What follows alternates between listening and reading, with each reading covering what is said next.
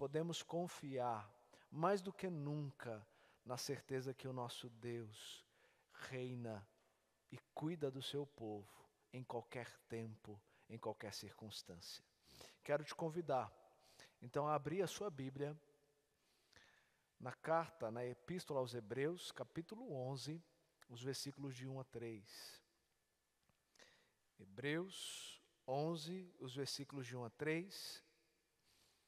Nós iremos expor esse texto nesse momento. O texto nos diz o seguinte: Ora, a fé é a certeza de coisas que se esperam, a convicção de fatos que se não veem, pois pela fé os antigos obtiveram bom testemunho. Pela fé entendemos que foi o universo formado pela palavra de Deus, de maneira que o visível veio a existir das coisas que não, não aparecem. Oremos. Deus, acabamos de ler a tua palavra. E a nossa oração nesse momento é para que o Senhor use o teu servo, para que ele ministre a tua palavra conforme a tua vontade. Edifique o teu povo, para que possamos, ó Deus, viver crentes, confiados na certeza daquilo que o Senhor é em nós. E, como iremos aprender movidos pela fé genuína no Senhor Jesus.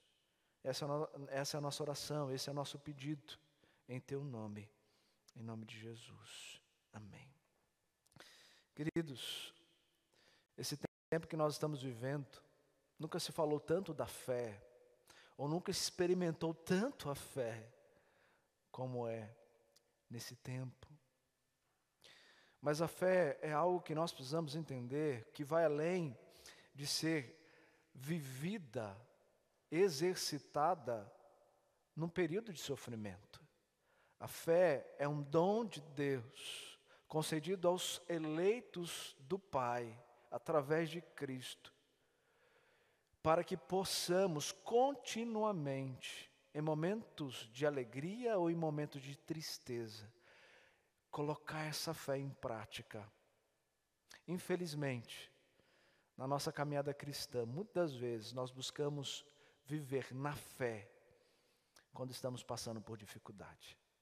Buscar ter fé quando nós necessitamos de algo do nosso Senhor.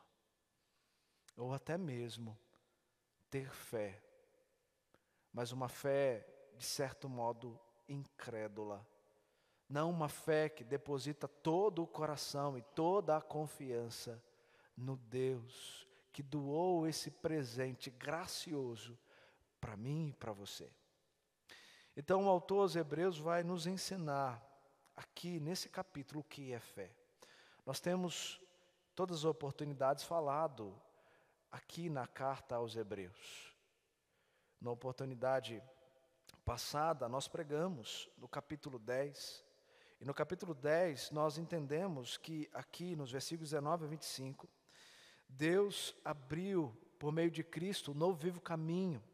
Esse novo vivo caminho, agora aberto, escancarado para os filhos de Deus, é para que possamos nos aproximar com sincero coração, com a plena certeza de fé e tendo o coração purificado de má consciência e lavado o corpo com água pura. Também aprendemos que precisamos guardar firme a confissão da esperança sem vacilar e que também precisamos considerar a igreja, considerar uns aos outros para nos estimularmos ao amor e às boas obras. Antes de expor esse texto do capítulo 10, nós também pregamos no capítulo 12. No capítulo 12, capítulo depois do 11, nós vamos nós aprendemos que nós temos aqui uma nuvem de testemunhas. Essa nuvem de testemunha são esses heróis da fé, que pode nos ensinar e muito como viver a nossa maratona cristã.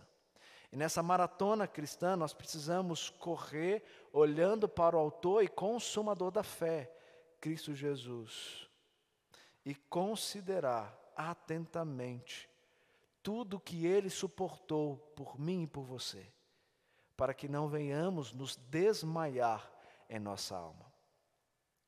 E hoje quero expor para os irmãos aqui o capítulo 11, em que o autor vai nos ensinar a respeito da fé. E eu começo perguntando para você: o que é fé?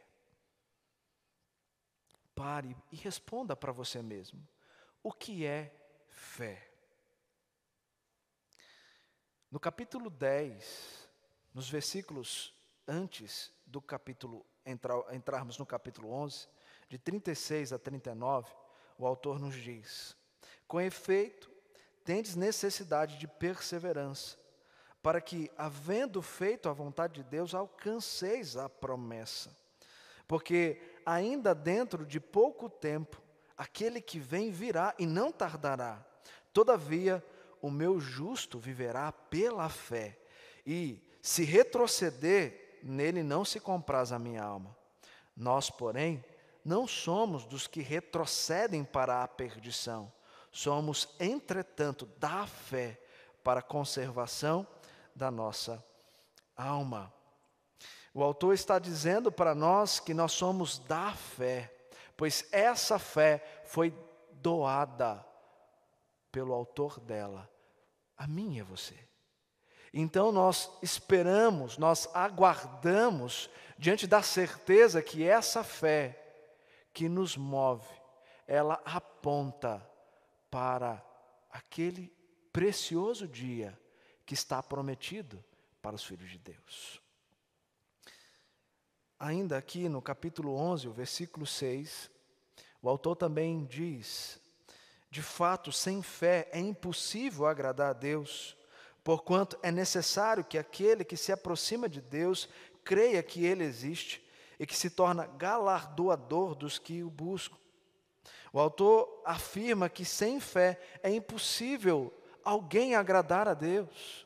Por isso que aquele que não tem Deus não consegue agradá-lo. E aquele que tem Deus só consegue agradá-lo se exercitar essa fé.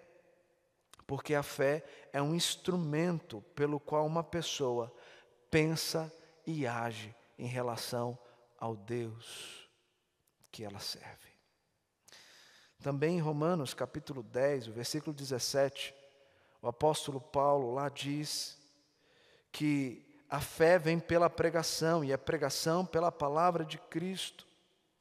Ou seja, a fé salvadora, ela é um instrumento para a aplicação dessa obra redentora, mas ela não é o foco mas ela é necessária para que Deus, por meio de Cristo Jesus, aplique essa obra da cruz para conceder a mim e a você uma nova vida. E foi isso que de fato ele fez por nós. Por isso a fé é um elemento imprescindível. E sem essa fé, nós não conseguiremos caminhar, viver, suportar as lutas que sobrevêm ao povo de Deus, aos homens da face da, na face da terra. Então a fé é um elemento muito importante. Nós podemos dizer que a fé seria, para exemplificar, a boca e o alimento, a salvação. Pensando aqui na fé salvadora. E quando você então se alimenta, pega a colher e coloca o alimento na boca, a boca é apenas esse instrumento. Você não vai falar, nossa, que boca maravilhosa. Você vai falar, nossa, que alimento delicioso. Então, entenda, a fé é um instrumento para que a salvação se torne uma realidade. E essa fé, ela não foi apenas para a nossa salvação, ela está agora na vida do crente para que ele exercita, venha exercitar a salvação, buscando a santificação, perseverando nessa caminhada, nessa maratona cristã. Então a fé é aquilo que nos move. A fé é aquilo que nos consola. A fé é aquilo que nos faz enxergar o Autor e o consumador dela. Por isso que no capítulo 12, quando nós estudamos, nós aprendemos que nós precisamos ter essa fé nesse autor, porque nós corremos olhando para ele. E se nós corremos olhando para qualquer outra coisa, nós iremos desviar do caminho. Então essa fé é imprescindível para mim e para você. Na nossa confissão de fé, ao falar lá no capítulo 11, parágrafo 2, a respeito da justificação, o autor diz: a fé, assim recebendo e assim se firmando em Cristo e na justiça dele, é o único instrumento de justificação. Ela, contudo, não está sozinha na pessoa justificada, mas sempre anda acompanhada de todas as outras graças salvadoras. Não é uma fé morta, mas obra por amor. A confissão chama a fé de único instrumento de nossa justificação. A fé é o instrumento para a aplicação, então, dessa obra redentora no coração dos eleitos de Deus. E agora o autor vai mostrar para nós a importância dessa fé, quando ele está falando para leitores que buscavam questionar a evidência da salvação através de Cristo Jesus. Esses irmãos que ouviram essas outras exposições lembrarem, o contexto em que o autor escreve essa epístola é um contexto da dispersão, contexto em que os judeus estavam se convertendo ao cristianismo, mas sofriam perseguições, sofriam por aqueles que deveriam estar ao lado deles, mas estavam perseguindo para que voltassem às práticas judaizantes, voltassem a viver como viviam na lei. E por isso que o autor vai destacar para nós quem é Cristo, maior do que anjos, maior do que profetas, maior do que Moisés, maior do que todas as coisas, maior do que qualquer sacrifício. E esse é o Cristo que nos salvou. E por meio dele, agora que nós passamos a viver uma novidade de vida, nós devemos permanecer. E o instrumento que nos leva a entender e permanecer nele é a Sua palavra revelada. Jesus se revela por meio da Escritura. Por isso nós podemos permanecer. E o texto então vai nos ensinar o que, é essa fé. Mas antes de entrarmos propriamente no versículo 1, nós precisamos entender um, ou fazer uma distinção entre uma fé natural e uma fé sobrenatural. Digo por quê? Porque a fé natural é uma fé que todo mundo tem. A fé que às vezes as pessoas expressam naquilo que elas desejam.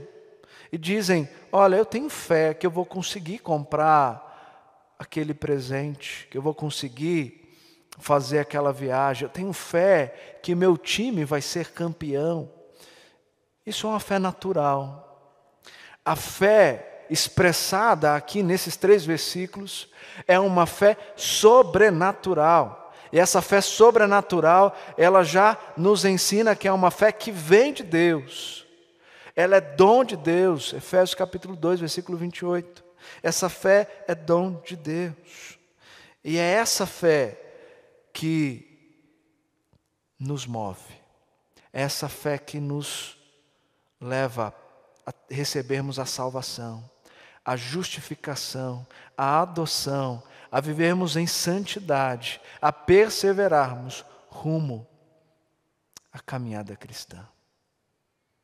Então, Paulo nos ensina lá em Efésios capítulo 2, versículo 8, que a fé é dom de Deus. E uma outra distinção que nós precisamos fazer aqui, importante, sabendo que a fé é um dom divino, ela é tanto um poder como um ato. Então a fé vem de Deus e nos dá poder. Mas exercitar essa fé é um ato. E por que essa distinção é importante? Porque a fé é uma ação e não uma emoção. Eu recebo esse poder para poder exercitar, mas eu tenho que buscar exercitar.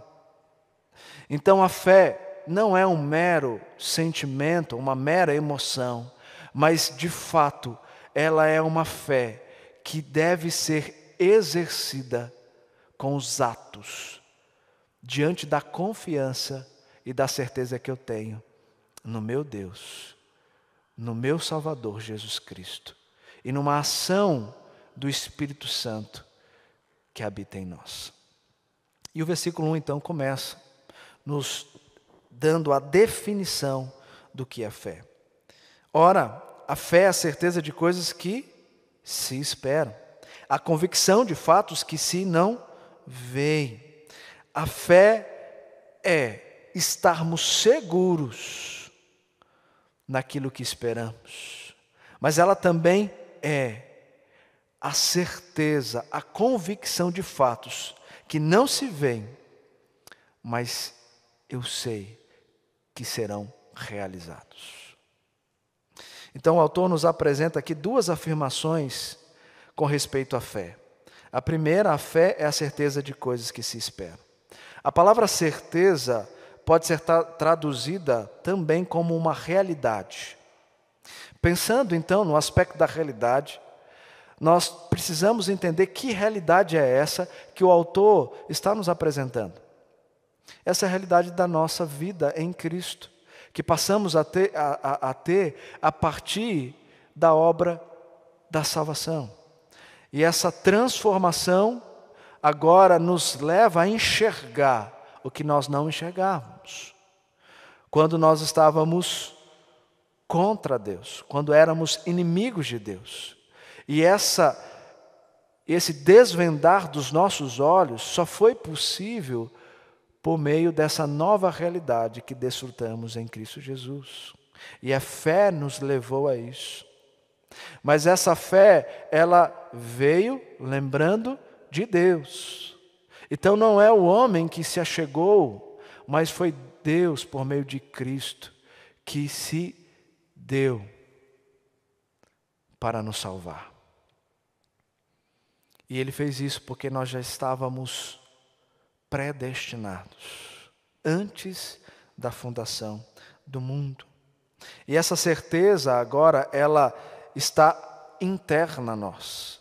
Ela está gravada no nosso coração. Somos filhos de Deus. E agora que somos filhos de Deus, nós passamos a enxergar as promessas.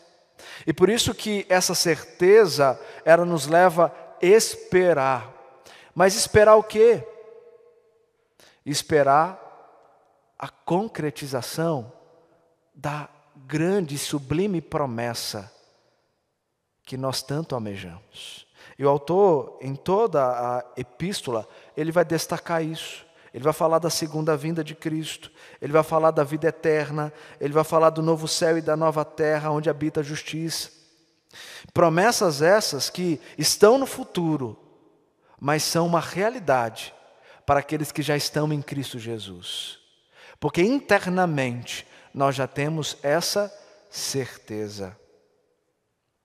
A fé é um instrumento que nos alimenta e nos deixa convictos que tudo é real e que podemos aguardar, pois já está garantido a realização delas. Portanto, a fé é a certeza de coisas que se esperam, mas também é a convicção de fatos que se não veem.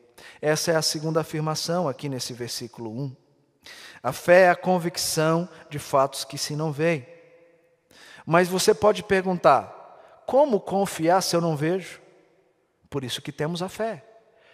Sem ela eu não consigo ver, sem ela eu não consigo confiar, sem ela eu não consigo esperar. Você vê Deus? Você vê Cristo assentado à direita de Deus? Você vê o Espírito Santo aplicando a obra da salvação em você? Não, né? Mas como você tem a certeza de que você é salvo em Cristo Jesus? Por meio da fé. A fé te leva a acreditar naquilo que foi operado em você. Por quê? Porque a palavra te revela. E quando você começa a entender essa revelação, é porque o Espírito está agindo em você, para que você possa entender, para que você possa compreender, para que esse conhecimento se torne em você essa realidade. E aí você vai passar a caminhar, você vai passar a desejar, você vai passar a querer estar na presença de Deus.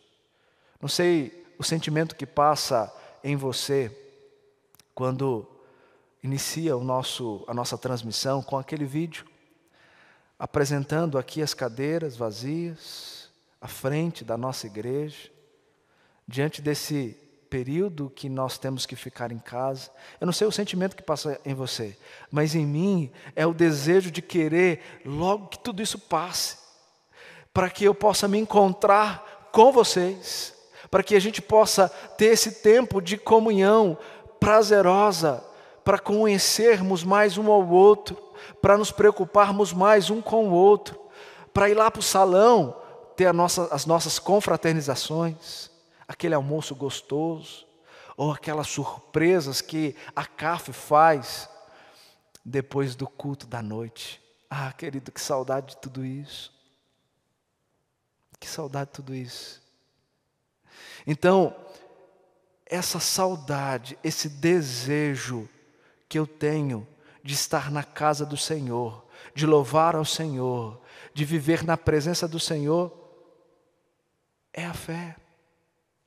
É a fé que me dá essa certeza, que me dá essa convicção que agora eu sou filho do Deus Altíssimo, herdeiro e corredeiro com Cristo Jesus. Por isso que a fé não é inata, nem é adquirida, mas ela é doada por Deus. A fé é doada por Deus. A fé é dom de Deus. E ela para ser exercitada, precisa ser alimentada, precisa de um combustível para isso. Qual é o combustível da fé? O combustível da fé é a palavra de Deus. Nós temos, vamos pensar assim, nós temos uma grande viagem para fazer, com destino marcado. Nós pegamos o nosso carro, fé, entramos e começamos a nossa viagem. Ao longo do caminho, porque é um caminho longo, o carro vai precisar ser abastecido para que eu consiga chegar ao final do no destino. Então, pensando assim, para ilustrar, a fé seria esse carro e o combustível é a palavra de Deus, que precisamos diariamente buscar e nos alimentar para nos fortalecer e sermos cada vez mais lembrados dessa promessa da volta de Cristo, da mansão celestial, da nova Canaã, da cidade santa que nós almejamos tanto. Então, queridos, nós não vemos, mas nós esperamos. E nós esperamos porque cremos. E nós cremos porque algo foi feito em nós, a partir da doação da fé de Deus a mim e a você. A obra redentora foi aplicada, a justificação foi garantida, agora eu posso viver certo que eu vou para Jerusalém Celeste. E isso acalma o seu coração? Isso conforta o seu coração? O meu sim, sem dúvida. Nesse tempo que nós estamos vivendo, entre outros que nós passaremos, se Deus assim nos permitir, se nós não estivermos presos, agarrados, alicerçados nessas promessas, nessas verdades, nós vamos padecer, a nossa alma vai padecer. Por isso, Hebreus já começa no capítulo 1 dizendo que nós precisamos olhar para Cristo, porque Ele é maior do que todas as coisas, e nós precisamos lá no versículo do, capítulo 2 ele vai dizer: nós precisamos permanecer na palavra dele, porque assim nós conseguiremos continuar exercendo a nossa Fé, a nossa vida cristã. Então, isso é fé. E após a definição da fé, o versículo 2 vai nos apontar para alguns modelos. Pois pela fé os antigos obtiveram bom testemunho.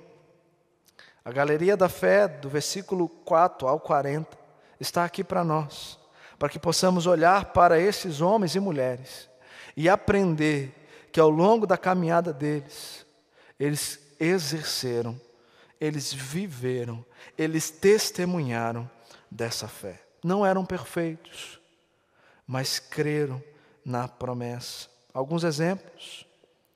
Noé. Noé acreditou que haveria um dilúvio, tendo como evidência apenas a palavra de Deus. E realizou o que Deus havia mandado a ele. Abraão viveu como peregrino durante anos, porque ele tinha a promessa da terra que mana leite e mel. Moisés desceu para o Egito para enfrentar a Faraó e libertar o povo de Deus do cativeiro, por conta da palavra de Deus. Homens que demonstraram confiança no autor da promessa e traduziram isso em ações concretas. Todos eles, diante da palavra, e mesmo sem ver, mas ouvindo e acreditando, caminharam seguros diante dessa esperança. Lembro-me, sentado aqui, quando eu tinha, quando terminamos de pregar no capítulo 12 de Hebreus, o reverendo Sérgio me procurou e disse que constantemente ele volta aqui para a galeria da fé e olhar a vida desses homens para ser fortalecido a continuar certo de que Deus é vivo e verdadeiro, que Ele nos alimenta, que Ele nos fortalece. E nós temos exemplos aqui na palavra de Deus. Nós precisamos fazer isso, assim como o reverendo Sérgio, buscar voltar para essa galeria, ler cada história, e se não conhecer a história, voltar para onde ela está revelada, lá no Antigo Testamento, para conhecer vidas de pessoas que se agarraram numa certeza e viveram assim a vida delas. Nós precisamos disso, porque esses homens e mulheres foram aprovados diante do sofrimento. E nós aprendemos que nós estamos no sofrimento para sermos testados. Tiago nos fala isso. Tiago fala que aqueles que vivem no sofrimento, eles são testados, sendo aprovados, são aperfeiçoados a perseverar.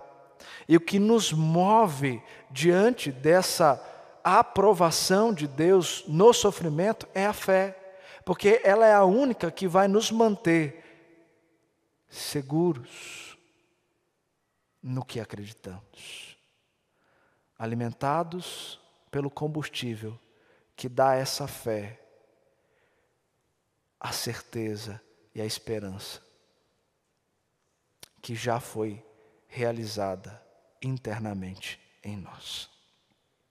Por isso, não coloque a sua fé nas pessoas, não coloque a sua fé na circunstância, mas coloque a sua fé no Autor e Consumador dela.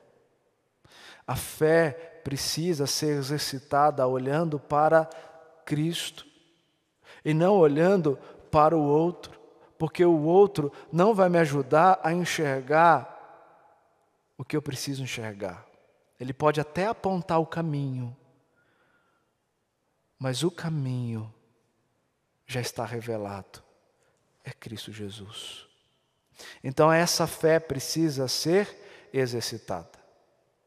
E esse essa galeria da fé traz para nós modelos de homens e mulheres que viveram assim. E o texto continua.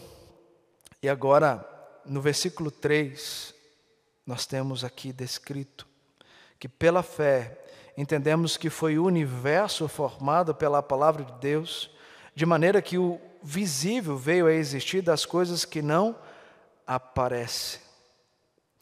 O autor apresenta essa definição de fé e, na sequência, o modelo na prática com homens e mulheres ao longo da história bíblica, desfrutando em exercício esse dom. E agora ele vai, antes de trazer a vida de Abel, dos patriarcas, ele vai mostrar, desde Gênesis 1, 1, o porquê que nós temos que ter fé, o porquê que nós acreditamos que Deus é o Criador do universo, o porquê que as pessoas às vezes não entendem o porquê que nós depositamos a certeza de que tudo isso foi criado por um Deus vivo verdadeiro e não por uma explosão. Nós podemos responder, olhando para o versículo 3, por causa da fé. Pela fé, entendemos que o universo foi formado pela palavra de Deus, de maneira que o visível veio existir das coisas que não aparecem nós não víamos. Nós sabemos que ele fez, porque a palavra está revelada. O autor aos Hebreus não viu, mas ele tem a plena certeza de que de fato Deus fez. Moisés, o autor de Gênesis, ele descreveu essa narrativa para nós, inspirado por Deus, não vendo, mas acreditando que de fato Deus é criador de todas as coisas. João, ao escrever o Evangelho, ele fala para nós que o Verbo, Cristo Jesus, estava com Deus na criação de, do universo. A Trindade estava ali reunida para criar todas as coisas. E o que nos leva a acreditar é a fé. Sem essa fé é impossível nós crermos que de fato tudo isso foi criado pela palavra de Deus, pela palavra de Deus. E quando nós olhamos para Gênesis capítulo 1, versículo 1, nós vemos o, o, o Moisés já deixando isso muito claro, numa afirmação: no princípio criou Deus os céus e a terra. Porque naquele tempo não havia dúvida disso, não havia dúvidas, apenas certezas de que Deus é era o Criador. Mas hoje, infelizmente, há muitas dúvidas. O naturalismo veio para dizer que a matéria, uma matéria autoexistente, ela deu vida a todas as coisas de forma natural. E há bilhões e bilhões de anos, todas as coisas foram se formando por meio dessa matéria. E o naturalismo crê que não existe Deus, apenas uma matéria e essa matéria é que dá vida e forma a tudo, inclusive eu e você. Meu irmão e minha irmã, eu acho que precisa de muito mais fé para crer no naturalismo do que para crer num Deus verdadeiro. Depois Charles Darwin, sustentando essa ideia naturalista, ele traz agora essa concepção para a ciência para tentar, na ciência, por meio de evidências, de provas, de laboratórios, mostrar que o que somos, de onde viemos e para onde vamos, tem resposta na matéria autoexistente. Mas por incrível que pareça, não conseguiu provar nada ainda. Mas os cientistas criacionistas mostram com evidências que existe um ser sobrenatural que construiu, que criou todas essas coisas. Nós temos fé, e essa fé nos move a enxergar essa realidade. Porque na escola não é isso que ensino. E às vezes as pessoas não conseguem entender o porquê nós acreditamos assim e não no evolucionismo. A resposta está aqui porque elas não têm uma fé sobrenatural. Porque quando essa fé sobrenatural chega, as escamas são retiradas dos olhos. e nós paramos para enxergar a realidade da vida e as respostas que a ciência, a filosofia tentam responder. Da onde viemos, para onde vamos, quem somos? A Escritura já respondeu há muitos e muitos anos atrás. Queridos, isso deve consolar o nosso coração. Sabe por quê? Porque a lógica é: se existe um Criador, esse Criador, ele não apenas cria e dá forma e vida às coisas, mas ele continua cuidando de toda a sua criação. A Escritura nos revela isso, que Deus, o nosso Criador, Ele continua a sustentar toda a terra. Tudo está debaixo do controle soberano dele. Nada do que acontece no mundo foge daquilo que ele já planejou, daquilo que ele já decretou. O que eu preciso é de fato viver a certeza de que esse Criador, ele continua operando e vai operar, inclusive nesse tempo de pandemia. Sabe aquela aquele sentimento ruim que vem sobre nós, de ansiedade, um pouco de desespero. Tudo isso pode ser resolvido se nós nos alimentarmos da palavra de Deus, que é o combustível que vai fazer com que a minha fé seja aquecida para eu buscar caminhar mesmo diante dessa crise. Então, o que eu quero falar para você que está me ouvindo é que muitas vezes nós vamos sentir mesmo o baque, nós vamos sentir as perdas, mas nós precisamos confiar que Jesus Cristo, Ele vai voltar para resgatar a sua igreja, a sua noiva.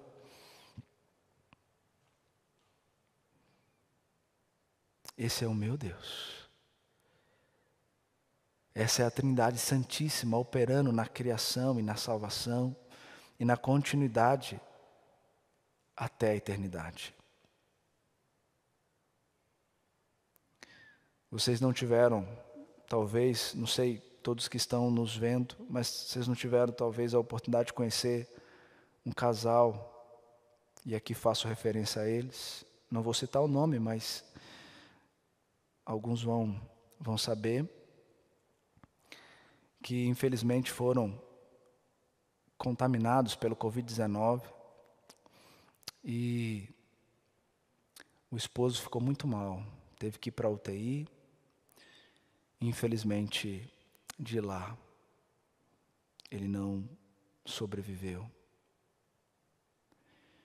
Mas o que mais me marcou em tudo isso, enquanto a igreja toda orava por ele, foi ver a fé da esposa que nem pôde se despedir dele, mas uma fé vívida, uma fé que impressiona, que mesmo depois da morte, ela pôde dizer com toda clareza: Deus deu, Deus tomou, bendito seja o Senhor. Logo, logo, no tempo que o Senhor quiser, eu estarei com Ele no céu. E agora eu tenho visto que ela tem respondido um por um nas redes sociais, demonstrando o carinho e o amor que ela recebeu das pessoas que nesse tempo lutaram com ela. Queridos, isso é fé. Isso é fé. Um abraço todo especial.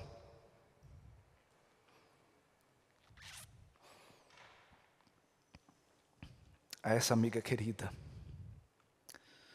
Que Deus te fortaleça a continuar vivendo nessa certeza que nos move. Não só a você, mas a todos os familiares que sofrem nesse momento. Não só os seus, mas também os demais que perderam seus queridos ou que estão lutando no leito de enfermidade, por conta dessa doença ou qualquer outro tipo de doença, nós precisamos crer na promessa. Nós precisamos ter certeza que o nosso Salvador vive e, como cantamos aqui, Ele reina. Ele reina e Ele cuida de toda a sua criação. E isso vai confortar o meu e o seu coração. Por isso, meu querido irmão, minha querida irmã que nos ouve, a minha palavra para você é essa. Somente a fé nos fortalecerá a viver e a perseverar rumo àquilo que nos aguarda, que é a mansão celestial, que é Cristo Jesus. Tudo isso passa, tudo isso passa. Mas a certeza que nos move é a certeza que passa e nós passaremos, mas para um lugar muito melhor. Nós estaremos com Cristo Jesus. Eu quero terminar trazendo três aplicações rápidas. Primeira coisa é que Jesus, ele é o objeto e o padrão da nossa fé. Herman Bavinck na sua coletânea teológica, ele diz lá no volume 3 que a fé para Cristo não era nada além do ato de se apegar à palavra e às promessas de Deus. Ou seja, Cristo precisou, precisou exercitar a fé. Cristo precisou exercitar a fé para agradar a Deus, como diz o versículo 11 do, do capítulo o versículo 6 do capítulo 11. Se Cristo, ele em si é o objeto da fé, ele também é para nós o padrão. Além dessa galeria toda que nós temos aqui, nós precisamos olhar para aquele que é o objeto e o padrão para buscarmos viver da maneira que o agrada. Segundo, que nós precisamos exercitar a fé. Viver pela fé significa se colocar em um lugar onde nos tornamos duvidosos de nós mesmos e mais confiantes em Deus e em Sua fidelidade. Nós precisamos duvidar de nós, mas não de Deus, não das Suas promessas, não da obra de Cristo, não da ação do Espírito Santo. Essa não duvidar, essa viver e desfrutar. Então, exercitar a fé é isso. É você descansar nas evidências, nas provas, tudo que Deus deixou para nós de forma clara aqui na Sua palavra.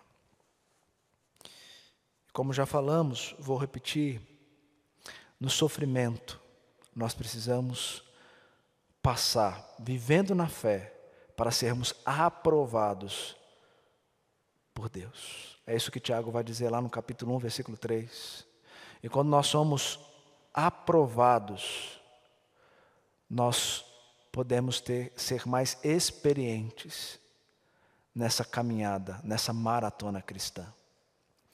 Então é isso, meu irmão e minha irmã. Vamos viver a fé genuína, a fé sobrenatural uma fé que aponta para Cristo e que faz nos enxergar apenas Ele e as promessas de Deus, para aguardarmos o tão precioso dia. Ah, que dia será esse? Maravilhoso. Maranata. Ora vem, Senhor Jesus.